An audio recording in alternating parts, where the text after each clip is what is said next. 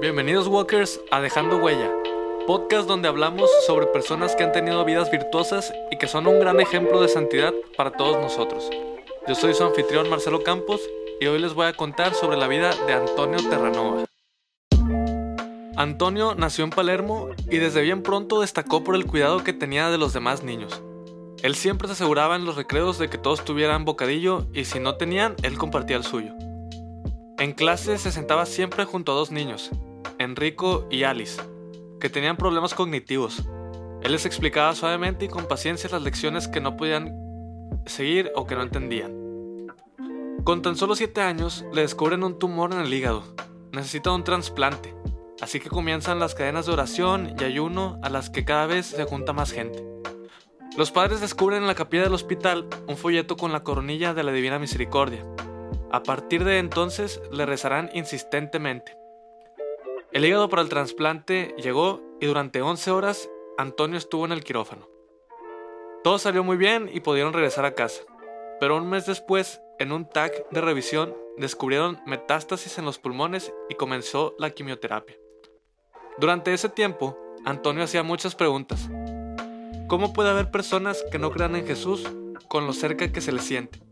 Un día Antonio estaba rezando la coronilla con su madre y ella vio que se le quedaba fijamente mirando de una forma sobrenatural.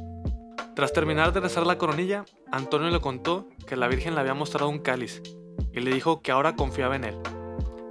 Ella ha venido a bendecirme, Antonio decía, y no se quejaba hasta el punto de que los médicos decían que se comportaba como un adulto y no como un niño al recibir obviamente su tratamiento médico.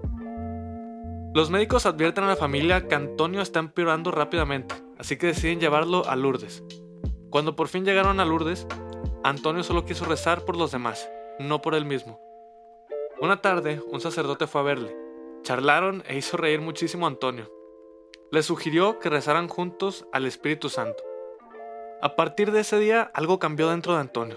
Ya no solo no se quejaba, sino que empezó a animar a todos los demás. En los últimos dos meses, más o menos, Antonio se alimentó solo de la Eucaristía hasta que falleció a la corta edad de 8 años.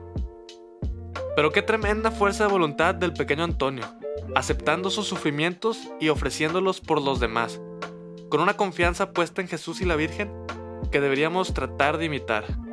Un verdadero santo. Bueno, Walkers, eso fue todo por el episodio de hoy. Espero que les haya gustado. Recuerden seguirnos en nuestras redes sociales: Facebook, Instagram, Twitter, YouTube y Spotify. Estamos como Walking to Heaven. Estamos subiendo mucho contenido, eh, sobre todo en YouTube y en Spotify. E incluso si les gustó este podcast, en Spotify tenemos muchos más para que vayan y los escuchen. Muy probablemente también les puedan gustar. Y nos veríamos hasta el siguiente capítulo. Se cuidan, Racida.